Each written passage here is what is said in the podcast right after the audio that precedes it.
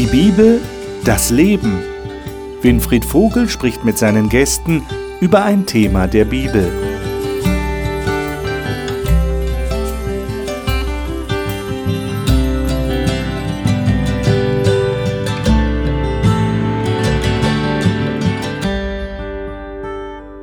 Haben Sie sich schon mal einen Überblick über die Vereine verschafft, die es in Ihrem Ort, wo Sie wohnen, gibt? Sollten Sie vielleicht mal machen. Sie werden erstaunt sein. Es gibt Vereine in den Orten, wo wir wohnen, für fast alles. Es gibt Vereine für Städtepartnerschaften, es gibt Gesangsvereine, es gibt Kleintierzüchtervereine, alles Mögliche. Und natürlich gibt es auch Kirchen. Die Frage ist jetzt, was unterscheidet einen Interessensverein, also wo Leute zusammenkommen, die ein gemeinsames Interesse haben, von einer christlichen Kirche, von einer christlichen Gemeinde? Gibt es da tatsächlich einen Unterschied?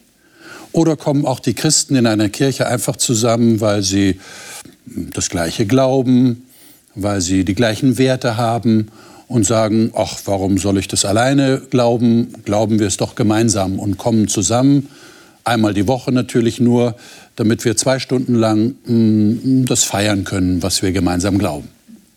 Oder steckt da doch mehr dahinter? Das ist die Frage, die ich gerne mit den Gästen erörtern möchte, anhand biblischer Texte natürlich. Und ich heiße Sie als Zuschauer herzlich willkommen. Schön, dass Sie wieder dabei sind bei unserer Gesprächsrunde über die Bibel. Die Gäste darf ich Ihnen jetzt vorstellen. Mirjam Hitschke ist verheiratet und Mutter von zwei Kindern. Sie arbeitet in der Landesarchäologie in Rheinland-Pfalz. Sie sagt, sie erlebe Gott als Held ihres Alltags. Marion Gaffron arbeitet als selbstständiger Personal- und Business Coach. Sie sagt, sie möchte ganz bewusst Reich Gottes in dieser Welt bauen und sich darin üben, Gott zu vertrauen. Eugen Janssen ist in Zentralasien geboren und in Süddeutschland aufgewachsen. Er lebt jetzt in Hessen. Er sagt, er habe sich bewusst für Jesus entschieden und es nie bereut. Werner Dullinger ist Pastor und war viele Jahre in der Jugendarbeit seiner Freikirche tätig. Er sagt, die Toleranz seines Vaters, der ihn gegen seine eigene Überzeugung unterstützt hat, Pastor zu werden, habe ihm auch in seinem Glauben geholfen. Gemeinde ist ein Wunder. Darüber würde ich gerne mit euch ins Gespräch kommen. Ich lade euch ein, Epheser Kapitel 1 aufzuschlagen. Epheser Kapitel 1 ist ein Brief, den der Paulus an die Leute in Ephesus, an die Christen in Ephesus geschrieben hat. Und dort würde ich gerne die Verse 7 bis 10 mit euch lesen. Eugen, darf ich dich bitten, diese Verse einmal zu lesen aus deiner Schlachterübersetzung. In ihm haben wir die Erlösung durch sein Blut, die Vergebung der Übertretungen nach dem Reichtum seiner Gnade, der er uns überströmend widerfahren ließ in aller Weisheit und Einsicht. Er hat uns das Geheimnis seines Willens bekannt gemacht, entsprechend dem Ratschluss, den er nach seinem Wohlgefallen gefasst hat in ihm, zur Ausführung in der Fülle der Zeiten, alles unter einem Haupt zusammenzufassen, in dem Christus sowohl was im Himmel als auch auf was auf Erden ist.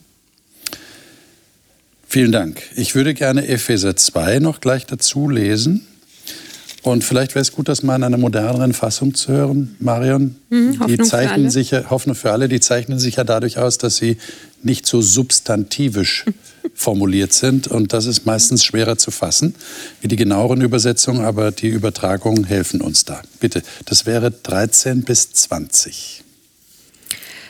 Aber weil Jesus Christus am Kreuz sein Blut vergossen hat, gehört ihr jetzt zu ihm. Ihr seid ihm jetzt nahe, obwohl ihr vorher so weit von ihm entfernt lebtet. Durch Christus haben wir Frieden. Er hat Juden und Nichtjuden in seiner Gemeinde vereint und die Mauer zwischen ihnen niedergerissen. Durch sein Sterben hat er das jüdische Gesetz mit all seinen Geboten und Forderungen endgültig außer Kraft gesetzt. Durch Christus leben wir nicht länger voneinander getrennt, der eine als Jude, der andere als Nichtjude. Als Christen sind wir eins. So hat er zwischen uns Frieden gestiftet. Christus ist für alle Menschen am Kreuz gestorben, damit wir alle Frieden mit Gott haben. in seinem neuen Leib, der Gemeinde Christi, können wir nun als Versöhnte miteinander leben. Christus ist gekommen und hat seine Friedensbotschaft allen gebracht, euch, die ihr fern von Gott lebtet, und allen, die nahe bei ihm waren. Durch Christus dürfen jetzt alle, Juden wie Nichtjuden, vereint in einem Geist zu Gott, dem Vater, kommen. So seid ihr nicht länger Fremde und Heimatlose. Ihr gehört jetzt als Bürger zum Volk Gottes, ja sogar zu seiner Familie. Als Gemeinde Jesu Christi steht ihr auf dem Fundament der Apostel und Propheten. Doch der Stein, der dieses Gebäude trägt und zusammenhält, ist Jesus Christus selbst. Mhm. Und ich schlage vor, dass wir noch den nächsten Text dazu lesen, weil ich denke, dann haben wir das gesamte Bild oder zumindest einen großes, großen Teil von diesem Bild, das Paulus zeichnen will. Und zwar Galater 3, 26 bis 28. Äh, vielleicht ist auch Hoffnung für alle da ganz gut, äh, Mirjam, mhm. wenn du das mal lesen könntest. Ja. 26 bis 28 in Galater 3. Denn durch den Glauben an Jesus Christus seid ihr nun alle zu Kindern Gottes geworden. Ihr gehört zu Christus, weil ihr auf seinen Namen getauft seid. Jetzt ist es nicht mehr wichtig, ob ihr Juden oder Griechen, Sklaven oder Freie, Männer oder Frauen seid. In Christus seid ihr alle eins. Dankeschön. Ähm, wenn ihr das mal so auf euch wirken lasst, was wir jetzt gerade gelesen haben, wie würdet ihr die Frage beantworten, was tatsächlich im Kern Gemeinde, also Kirche Jesu Christi wirklich ist? Die Gemeinde, die gründet sich, so wie wir es jetzt hier gelesen haben, auf die Person Jesu Christi. Und das, was die Person ja auch an Bedeutung mitgebracht hat, die, die Beziehung zu Gott, dass durch Jesus der Mensch nicht mehr unterschiedlich von Gott bewertet wird, sondern alle Menschen haben vor Gott den gleichen Wert, egal ob sie ähm, Grieche sind, Jude oder egal zu welchem Land sie gehören, egal welcher Kultur sie angehören, ob sie Männer sind, Frauen, Kinder, Erwachsene, egal. Da macht Gott keinen Unterschied im Wert des Menschen, obwohl jeder Mensch ja unterschiedlich ist zum, zum Nächsten, zum anderen. Aber Jesus hat die Verbindung geschaffen und wiederhergestellt und es gibt keinen Grund, ähm, für den Menschen, dadurch, dass er das erkannt hat, gibt es keinen Grund mehr zu sagen, ich bin mehr wert als du oder du bist mehr wert als ich. Nun ist es ja so, Jesus ist nicht der einzige Religionsstifter gewesen. Wenn ich sogar weiter denke als das, manchmal kommen mir so komische Gedanken, ja, gebe ich zu, dann denke ich jetzt zum Beispiel an Nordkorea. Ja. Mhm wo, wenn man Berichte von dort liest oder sieht, es gibt ja sogar ein paar Leute, die Filme gemacht haben dort, dann wird klar, der, der Machthaber in Nordkorea ist, ist wie ein Gott, ist wie ein Erlöser. Das ist eine Religion. Die Leute, die dort leben, leben das wie eine Religion. Jetzt wäre meine Frage, was ist der Unterschied bei Jesus? Jesus, Jesus ist nicht gekommen, um eine Religion zu gründen. Okay. Er ist gekommen, um, um die Beziehung, eine lebendige Beziehung zwischen dem Menschen und Gott möglich zu machen. Das ist der Grund. Jesus wollte nie eine Religion gründen. Okay. Wie seht ihr das? Mhm. Werner. Du hast ja am Anfang gefragt und dieses Bild mit den Vereinen in mhm. einem Ort gebracht, ähm, ja, wo sich Leute unterschiedlicher Interessen eben wiederfinden, weil man die gleichen Interessen hat. Und als ich die Texte jetzt so nochmal vor Augen hatte, wo es auch darum ging, dass wir durch Jesus Kinder Gottes sind, dann sage ich mal, Gemeinde ist tatsächlich kein, keine Gruppe oder kein Verein, wo sich Leute mit gleichen Interessen treffen, Gemeinde ist eigentlich mehr wie Familie, zu der gehöre ich. Ähm, ob ich die Leute alle toll finde, ob die dort die gleichen Interessen haben wie ich, zu der gehöre ich ganz einfach. Ähm, und so glaube ich, ist es auch im Kern mit Gemeinde. Jesus hat Gemeinde gegründet durch das, was er für uns getan und geschaffen hat. Und ich bin Kind Gottes, ich gehöre zu dieser Familie.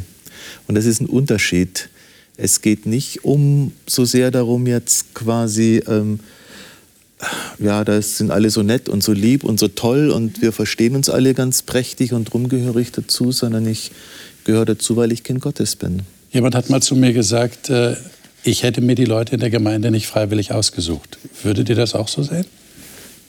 Ja, das ist ja in Familie auch so. Die Familie habe ich mir auch nicht ausgesucht und trotzdem ist es meine Familie. Also okay. ähm, es, es, geht auch nicht darum, dass es jetzt irgendwie, du hast es erst mit den Vereinen gesagt, so ein Club von Gleichdenkenden ist, sondern es ist, ich möchte sagen, ein Club von Versöhnten, von Menschen, die mit Gott versöhnt sind. Okay. Und unabhängig von allem, wie du gesagt hast, ja, sein äh, Christus kommt auf die Welt und versöhnt die Welt mit sich. Und jeder, der das glaubt und für sich in Anspruch nimmt, ist Teil dessen. Und das ist für mich auch gar nicht jetzt so, ähm, nur lokal zu sehen, so eine Kirche und ein Haus und wo die Leute drin sind, sondern ich sehe das global. Auf der ganzen Welt gibt es Menschen, die das glauben, die, die sich mit Gott versöhnen lassen haben. Und das ist Gemeinde. Das ist, ähm, ich habe mal den Spruch gehört, Gemeinde sind nicht Steine, sondern Beine. Das hat mir unheimlich gut gefallen. Das sind Menschen, Menschen, die diesen Versöhnungsruf Jesu angenommen haben. Und wenn man das vielleicht mal mit dem Bild der Familie nochmal vergleicht. Familie entsteht ja nicht nur ausschließlich dadurch, dass eine Blutsverwandtschaft da ist. Familie kann auch sein, wenn, wenn erwachsene Menschen sich ein Kind annehmen, was nicht von ihnen abstammt. Also das heißt, hier ist, hier ist erstmal die Annahme von Gott durch Jesus zu dem Menschen da und der Mensch erkennt das für sich und möchte auch angenommen sein und werden. Und das ist so, so die Grundlage. Und dann plötzlich entsteht etwas, entsteht eine Einheit. Nun ist ja eine Sache, wie du sagst, dass die Gemeinde jetzt weltweit besteht. Alle diejenigen, die an Jesus glauben, sind praktisch in der Gemeinde vereint. Äh, obwohl sie sich ja nicht unbedingt sehen können. Ja? Wenn da einer auf den Philippinen oder in Japan oder in Amerika ist, den sehe ich ja jetzt nicht. Aber es gibt ja eben auch hier Gemeinde, die ich sehen kann, die ich fühlen kann, mit denen ich zusammen bin.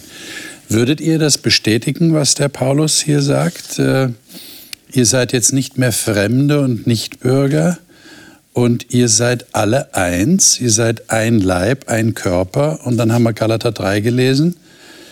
Äh, das kann man noch erweitern, nicht? Äh, egal ob alt oder jung, weiblich oder männlich, reich oder arm, äh, links oder rechts, Muttersprachler Deutsch oder Migrant, wir sind alle eins. Hab, erlebt ihr das so? Ich, da ist was Entscheidendes fehlt bei deiner Aussage, nämlich in Christus. Also bei mir steht mhm. so, in Christus seid okay. ihr alle eins. Ja. Okay. Und wenn ich sage in Christus, dann geht das nicht von mir aus, sondern das geht von, von Jesus Christus aus, der das einfach entscheiden darf. Der sagen kann, wer in meinem Namen lebt und spricht und handelt, da mache ich keinen Unterschied. Der gehört zu mir. Also das ist eine Gemeinschaft, das legt Jesus fest. Nicht unbedingt nur ich. Aber jetzt geht es ja auch, das ist vollkommen richtig, nur jetzt geht es ja auch darum, dass ich das auch so sehen kann. Wie, wie, wie schafft ihr das oder wie schaffen andere das? Ja, vielleicht zwei Dinge. Ich würde da schon noch mal in die Richtung gehen. Das, was uns alle eint in der Gemeinde, ist, dass wir eigentlich nichts verloren haben da drin, sondern das ist Geschenk Gottes, das ist mhm. Christus geschaffen. Das sagt ja die Bibel immer wieder. Du hast hier keinen Anspruch. Es ist Geschenk, dass Gott dich annimmt, dir deine Schuld vergibt, dich als sein Kind ansieht. Das ist, finde ich, das einende Element in der Gemeinde. Ähm, es gab immer noch Sküten, es gab immer noch Sklaven. Paulus in einem Brief gibt einem Sklaven einen Rat, wie er sich als Sklave in der Gemeinde verhalten soll, gibt einem Sklavenhalter den Rat, wie er sich verhalten soll. Diese Realitäten sind ja nicht aufgelöst, mhm. aber den Blick, den wir füreinander haben, weil wir eben alle die gleiche Basis haben, dass wir hier als Geschenk und als Gnade da sind, ähm, das ist das Ideal, das der Paulus beschreibt. Aber dass das schreiben muss, heißt ja schon, dass es damals mhm. auch nicht so war. Okay. Und das heißt also, eine Perspektive auf den Nächsten hat sich geändert. Würdet ihr das von euch aus bestätigen? Euer Blick auf Menschen hat sich geändert durch die Verbundenheit in Christus? Ist das so?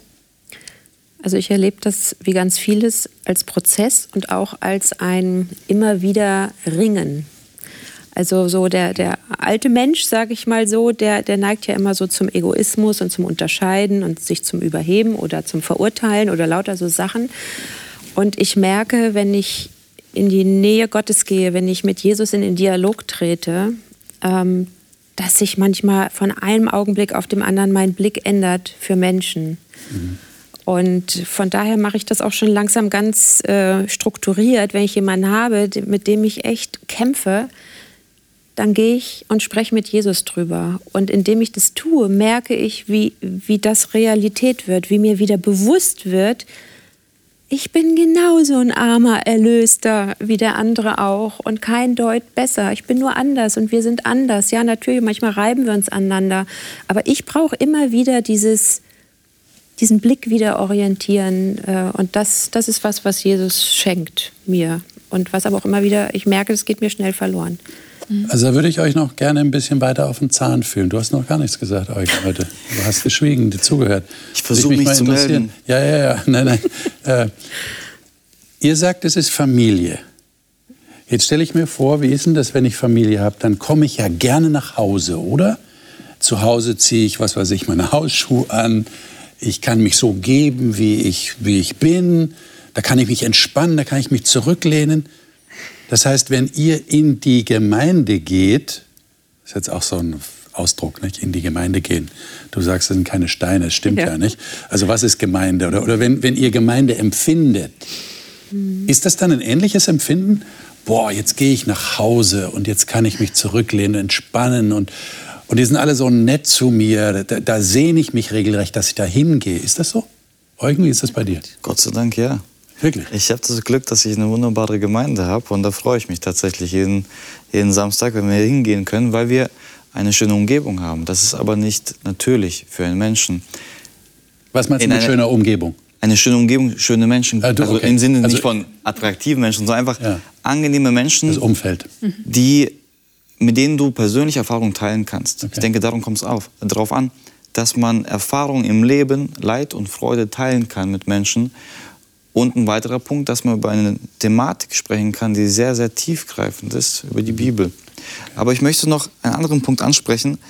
Wir lesen immer über Griechen und Skythen und, und Juden und wir sehen das irgendwie aus unseren Augen, vermute ich mal, ja, das ist einer Spanier, einer Franzosen, einer Deutsche. Aber damals in dieser Zeit war es ja nicht nur ein Volk, sondern eine Zugehörigkeit zu einer Nation, die einen Anspruch erhebt, die Juden zum Beispiel, wir sind die, die gerettet werden. Wir sind Gottes Volk. Es hat auch ganz klar religiöse Untertöne, vollkommen richtig. Ja. Und wenn wir dort lesen, ihr seid nicht mehr Griechen oder Juden, mhm. heißt es, diese Grenzen, diese Mauer wurde wirklich niedergebrochen. Ja. Und das ist ein Verständnis, das erstmal akzeptiert werden musste, weil hier jahrhundertelange Tradition weggerissen wird und die Leute wissen nicht, was sollen wir jetzt damit anfangen. Was bedeutet das? Die Gemeinde ist für Menschen da, die Gott nachfolgen die nicht mehr sagen, wir sind ein elitärer Club, du gehörst dazu, du gehörst nicht dazu, sondern Gott sagt, ihr seid alle meine Kinder. Und habt, ich habe euch versucht, durch die Juden ein Beispiel zu geben, hat nicht ganz geklappt. Jetzt zeige ich euch durch mein Leben, sagt Jesus, wie ihr es zu leben habt mhm. und folgt mir nach. Okay. Und seid in dieser Gemeinschaft zusammen und lernt voneinander. Und Gott sei Dank können wir in unserer Gemeinde sowas voneinander lernen. Nicht immer nur die schönen Sachen, manchmal müssen wir auch ein bisschen aneinander reiben. Aber okay. letztendlich ist es wie steht's denn Wie steht's denn damit? Äh, reibt ihr euch tatsächlich aneinander? Wie, wie erlebt ihr das? Ja, das ist doch, ja, also ja. wenn ich von mir spreche, manchmal ist das zu Hause ohne Familie viel schöner. Also ich kenne diese Situation. Wirklich? Für eine gewisse Zeit. Okay. Ja, das heißt nicht, dass ich meine Familie loswerden will. Aber man kennt solche Situationen, wo Familie auch belastend sein kann. Vielleicht auch einfach aus dem eigenen Anspruch heraus, dass es nicht so läuft, wie man sich das selber wünscht oder vorstellt. Wir sind ja nun mal alles Menschen, nur Menschen. Da menschelt es eben. Und es ist in der Gemeinde genauso. Und es ist richtig, das wurde anfangs auch schon ähm, erwähnt, dass dass äh, Gemeinde aus Menschen besteht, die ich mir nicht unbedingt als beste Freunde aussuche. Das heißt, die einen ganz anderen Hintergrund haben, die eine ganz andere Einstellung haben, die ganz andere Ziele auch im Leben verfolgen, einen anderen Lebensstil auch leben und aus unterschiedlichen Bereichen kommen und in unterschiedliche Bereiche Einblick haben. Und das macht es natürlich nicht immer leicht, aber gleichzeitig auch wieder spannend. Mhm. Ja, also ich sag auch so, man fragt mal pubertierende Kinder, wie sie Familie empfinden. Da kommt man nicht unbedingt immer gerne nach Hause, weil Mutter nervt oder Vater nervt. Manchmal nervt die Frau, manchmal nerven die Kinder. Oder ähm, der Mann. Und ja, das ist ganz selten der Fall. Das hast du jetzt noch vergessen. Aber ich habe auch so, und so geht es mir mit Gemeinde manchmal auch, situations- und ortsbedingt. Aber ich habe auch so eine Erfahrung gemacht, ich war auch schon mal im, im Ausland oder wenn man Ortswechsel hat. Ich finde das eine irre Erfahrung, die ich gemacht habe, dass man überall auf der Welt sein kann, auch keinen Menschen kennt, aber es gibt schon einen Ort, da gehöre ich dazu. Mhm. Und das ist die Gemeinde vor Ort. Und das finde ich schätzen wir manchmal nicht gut genug. Ich kenne Leute, die haben einen Ortswechsel hinter sich gebracht und von denen hörte ich nach drei Jahren, die haben noch nicht Fuß gefasst dort an dem Ort, haben noch keine Bekanntschaften, keine Freunde. Äh, da wird mir bewusst, was Gemeinde auch bedeutet. Dort gehöre ich einfach dazu äh, und habe schon eine Anlaufstelle, habe Menschen, zu denen ich gehöre, obwohl ich sie noch gar nicht kenne. Und das ist für mich schon so ein Aspekt von Gemeinde. Was würdet ihr sagen, wenn jemand sagt, naja, also ich habe schon den Anspruch, ich möchte mich mit allen in der Gemeinde gut verstehen.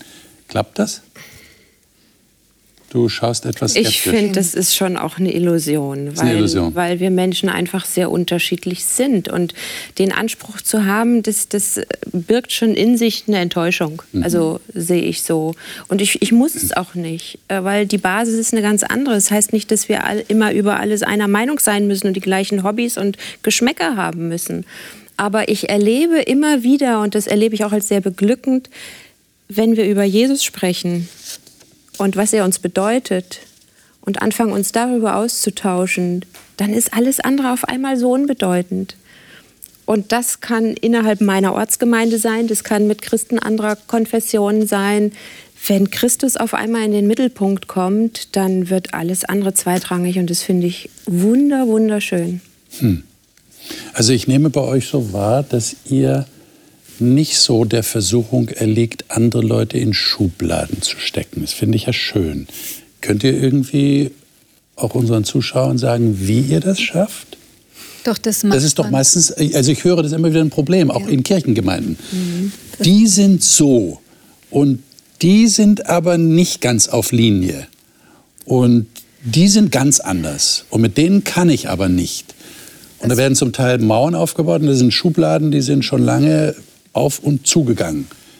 Wie macht ihr das, dass ihr diese Versuchung erfolgreich bekämpft? Wer sagt das? Nee, also ich kann nicht ich sagen, dass ich dar aus. darin perfekt bin, auf gar keinen Fall. Ich gehe mit dir mit, wenn du, Marion, mit dem, was du gesagt hast, dass ich nicht den Anspruch habe, dass ich mich mit jedem gut verstehen müsste. Zumindest habe ich diesen Anspruch nicht mehr. Aber das, was ich für mich selber als Anspruch entwickle, ist, ich möchte auf von niemandem, von keinem Menschen etwas Schlechtes denken. Mhm. Das ist etwas, darum kann ich bitten und das fängt bei mir an. Mhm. Jedem Menschen, dem ich begegne, erstmal das Gute zu unterstellen. Und da kann man in der Familie üben, da kann man in der Partnerschaft üben, da kann man in der Gemeinde üben und auch am Arbeitsplatz, egal wo ich, wo ich bin. Und es bedarf einer täglichen Übung, weil wir dieser Versuchung jeden Tag ausgesetzt sind, dass wir ein Schubladendenken entwickeln und dass wir kategorisieren. Und das hat ja auch eine Berechtigung, das hat ja auch ähm, etwas, etwas Sinnvolles in gewisser Weise, dass wir schon so ein bisschen nach dem, was aus unserem Erfahrungsschatz so wir mitbringen, dass wir da auch einfach die Leute versuchen einzuschätzen, dass ich nicht gerne in eine Falle tappe bei jemandem oder in eine Fettnäpfchen trete. Alleine das ähm, ermöglicht mir ja schon so ein bisschen Menschenkenntnis. Ja? Je mehr ich mit, mich mit Menschen befasse, umso besser lerne ich sie dann auch vielleicht einzuschätzen. Manchmal mache ich das viel zu schnell, aber es ja. passiert. Aber es ist ein toller Vorsatz, den du da gerade genannt hast. Ich nehme mir vor, nichts Böses von dem anderen zu denken oder nicht schlecht mhm. über ihn zu denken. Das wäre ja schon eine erste Voraussetzung dafür, dass ich nicht schlecht über ihn rede. Mhm. Das ist ja meistens dann der nächste Schritt. Ja, weil ich dann mit den Gleichgesinnten, ja, es gibt ja auch in Kirchengemeinden so gleich und gleich gesellt sich gern, und dann rede ich mit den Gleichgesinnten über die anderen. Und dann haben wir sofort Zäune und Mauern. Hm, genau. Das ist das Problem.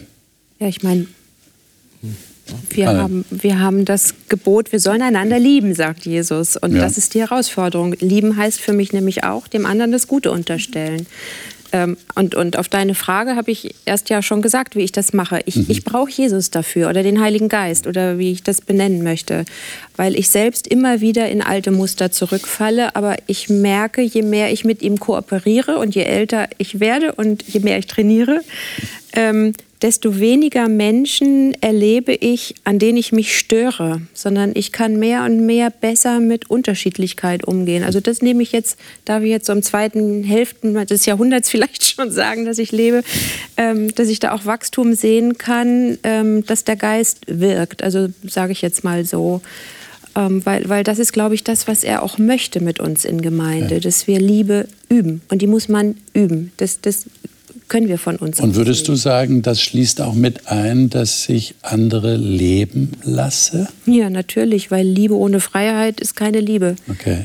Und da sind wir ganz schnell, wenn wir, uns, wenn wir urteilen und die Schubladen zukleben, damit die ja nicht wieder aufgehen, damit ich mich besser fühle oder was auch immer. Ja, das ist nicht Liebe, das ist Egoismus. Ja. Und Liebe heißt, dem anderen das Gute unterstellen und ihm Freiheit geben anders zu sein als ich. Ich bin nicht der Maßstab. Auch seine eigenen Entscheidungen zu treffen. Ja. ja. ja. Hm. Mit ihm im Dialog zu sein. Und im Dialog natürlich. Das ist ja was sein, ganz Komplexes. Davon lebt Gemeinde ja auch. Ja, genau. Mhm. Werner, du wolltest was sagen. Ja, also es ist ja immer eine Herausforderung, aber was für mich so, so eine Denkhilfe ist, ist tatsächlich was, was wir in Galater 3, Vers 26 gelesen haben. Ihr seid alle durch den Glauben Gottes Kinder in Christus Jesus. Mhm. Denn ihr alle, die ihr auf Christus getauft seid, habt Christus angezogen.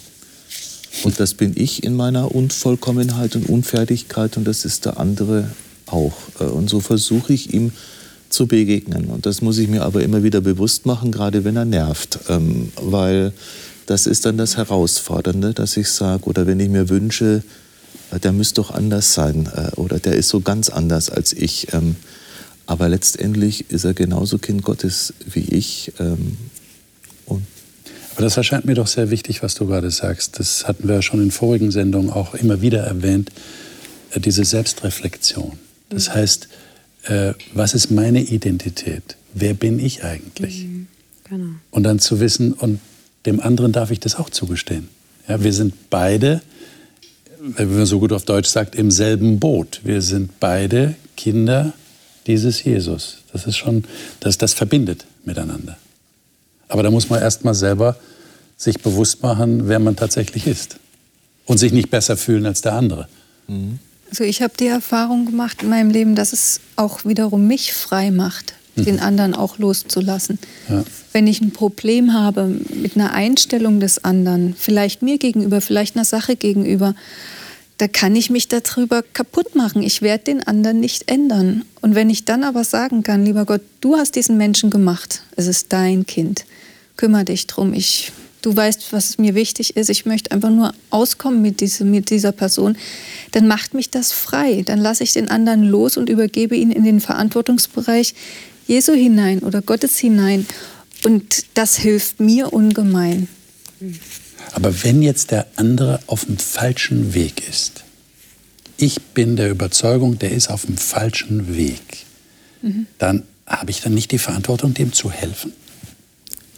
Wie macht ihr das? Oder seht ihr nie jemand auf dem falschen Weg? Sagt ihr einfach leben und leben lassen, soll jeder machen, wie er will. Und ich lebe so, wie ich will, und wir leben alle so, wie wir wollen.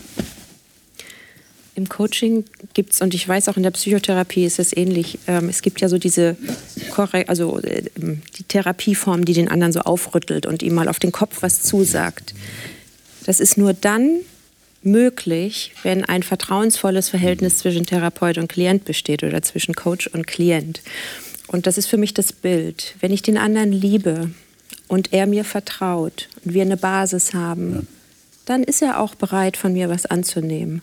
Aber wenn eh so wir da so ein paar Probleme haben und ich ihn in meiner Schublade habe und der andere mich nur nervt, ähm, dann ist auch die Frage, was reizt mich eigentlich, ihn auf den richtigen Weg zu bringen? Ja, ist es nicht doch mein Egoismus, meine Rechthaberei oder irgend sowas?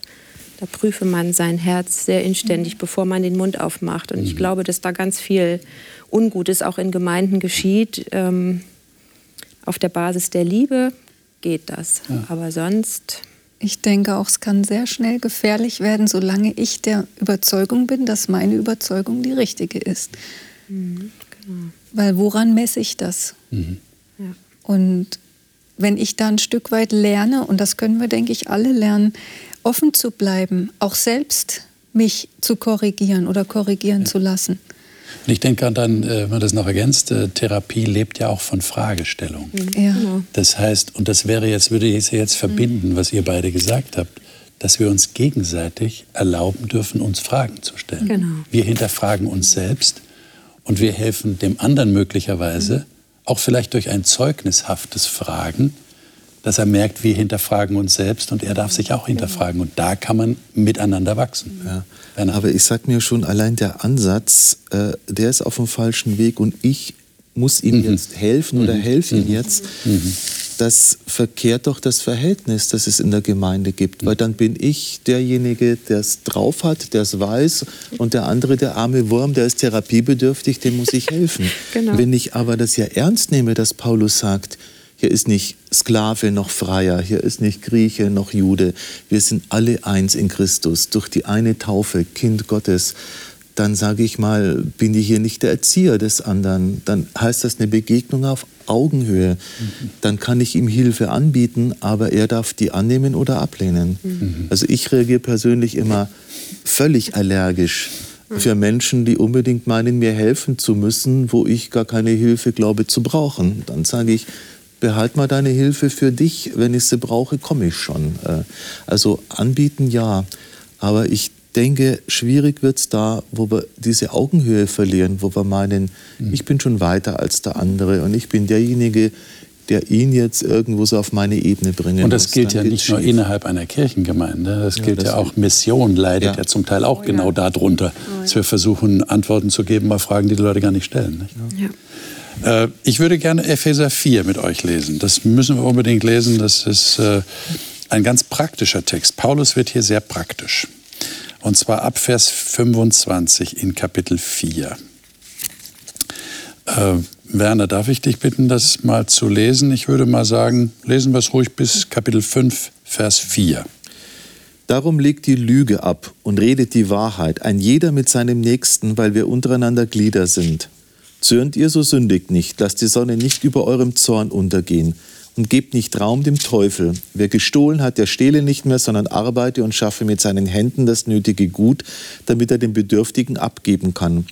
Lasst kein faules Geschwätz aus eurem Mund gehen, sondern redet, was gut ist, was erbaut und was notwendig ist, damit es Segen bringe denen, die es hören.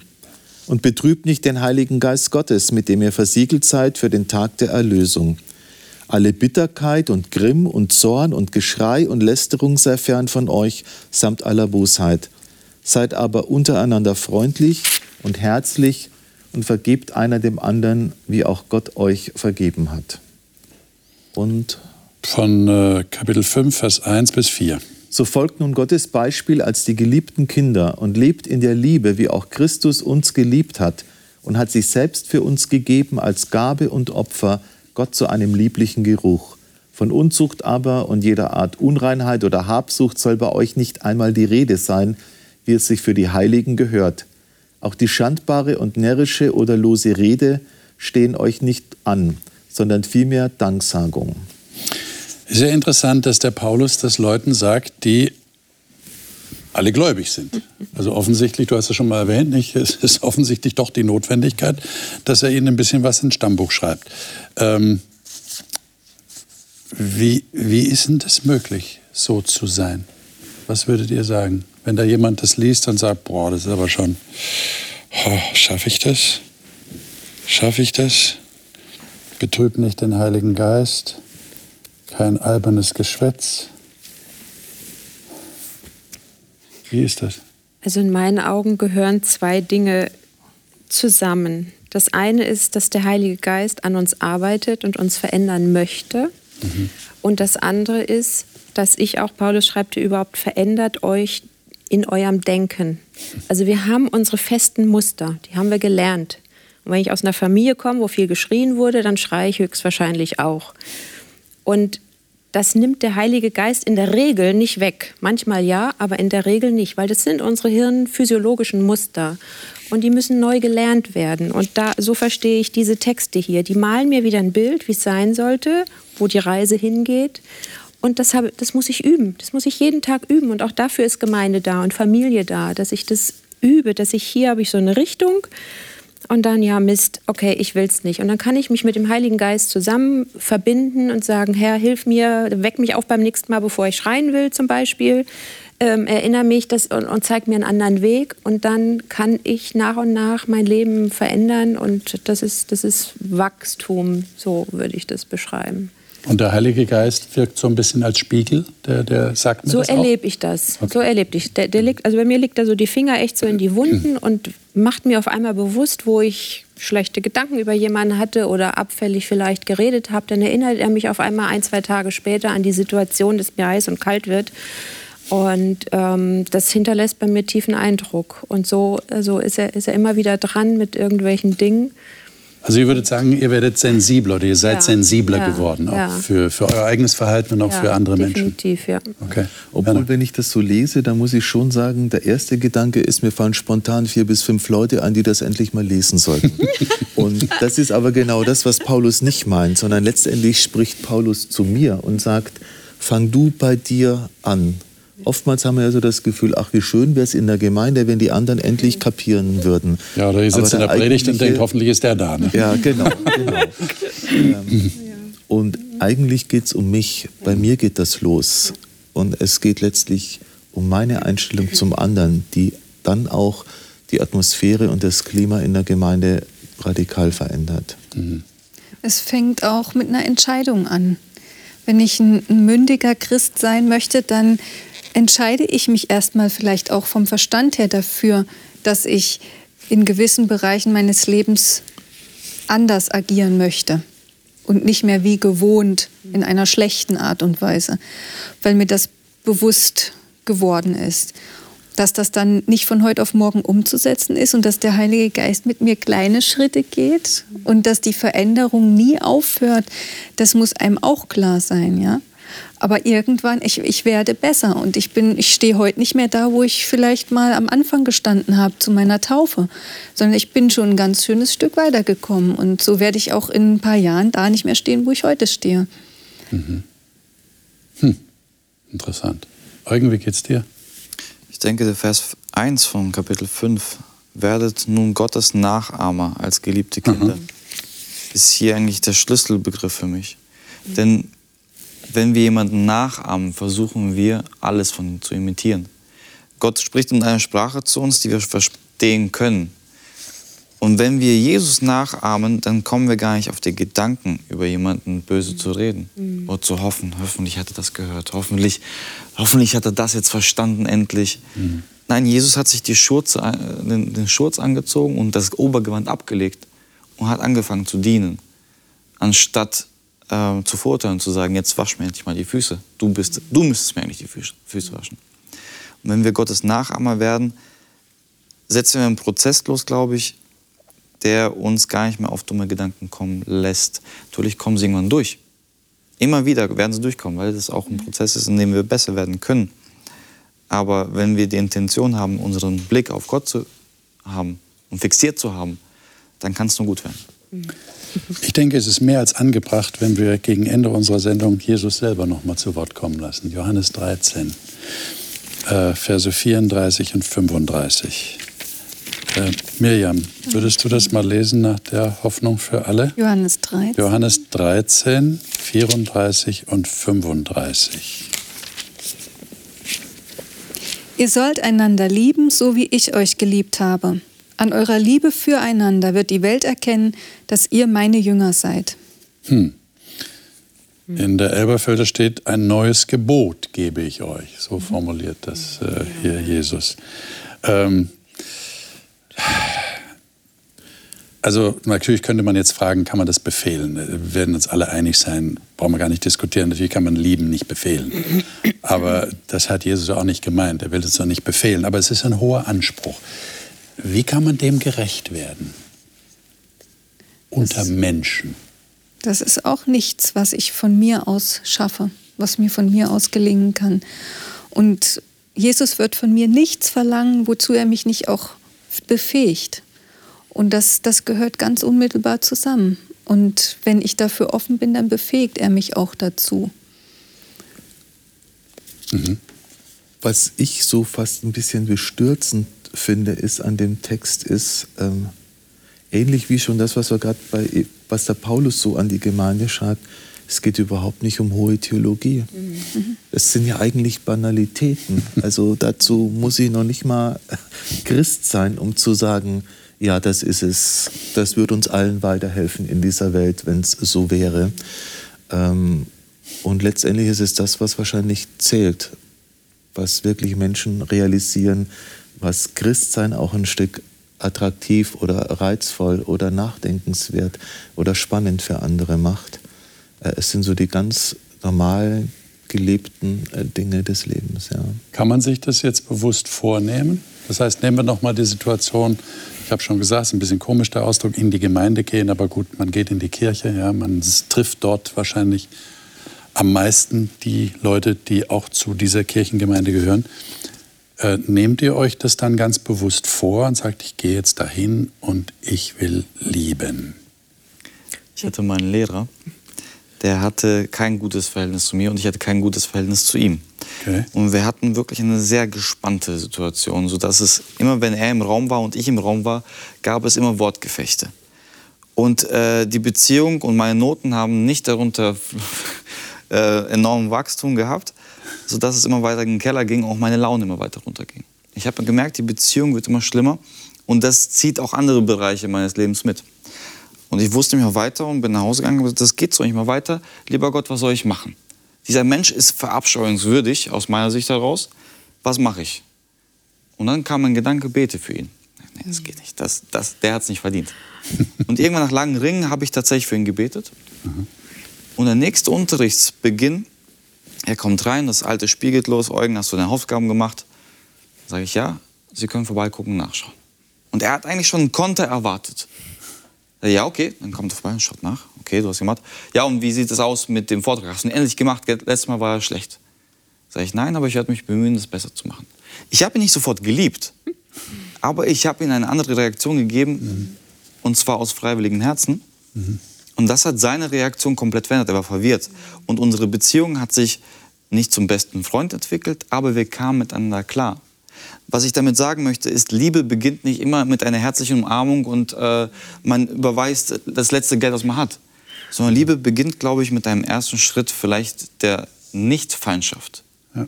Vielleicht eines neutralen Worts. Und so kann man sich Tag für Tag steigern, auch mit den Personen, die, von denen man denkt, dass sie keine Achtung eigentlich verdient hätten. Und eines Tages kann es vielleicht zu dem Zustand kommen, von dem hier Jesus selbst spricht. Liebe Zuschauer, hier müssten wir eigentlich noch weiterreden und wir würden, glaube ich, alle gerne weiterreden über dieses Thema. Aber wir müssen leider der Zeit halber unterbrechen. Äh, und auch heute wünsche ich Ihnen wieder jemand, mit dem Sie sich darüber austauschen können. Und wir haben jetzt einiges festgestellt. Gemeinde ist schon ein Wunder, was da passiert. Jesus hat sich etwas dabei gedacht, dass er Menschen nicht alleine lässt in ihrem Glauben an ihn, sondern dass er sie zusammenfügt. Und das ist eigentlich auch scheinbar eine ganz natürliche Geschichte. Wenn Menschen an Jesus glauben, dann, dann treibt sie das auch zueinander, dann verbindet sie das miteinander. Aber wir haben auch gemerkt, es gibt auch manchmal Schwierigkeiten und das ist nicht so einfach, weil wir eben Menschen sind. Aber man kann sich auch vornehmen, das zu beherzigen, was Jesus gesagt hat. Ich würde Ihnen raten, nein, ich würde einfach vorschlagen, würde mir selber raten, lieben wir mehr, versuchen wir Liebe tatsächlich zu praktizieren. Wir können es uns vornehmen. Das nächste Mal, wenn wir fortsetzen, im Grunde genommen, wir reden über heilende Beziehungen. Beziehungen, die heil werden können. Auch das ist etwas, was Jesus uns schenken will. Ich wünsche Ihnen viele heilende Beziehungen und vor allem eine heilende Beziehung zu Jesus. Gottes Segen Ihnen. Bis zum nächsten Mal. Ich freue mich, wenn Sie wieder dabei sind.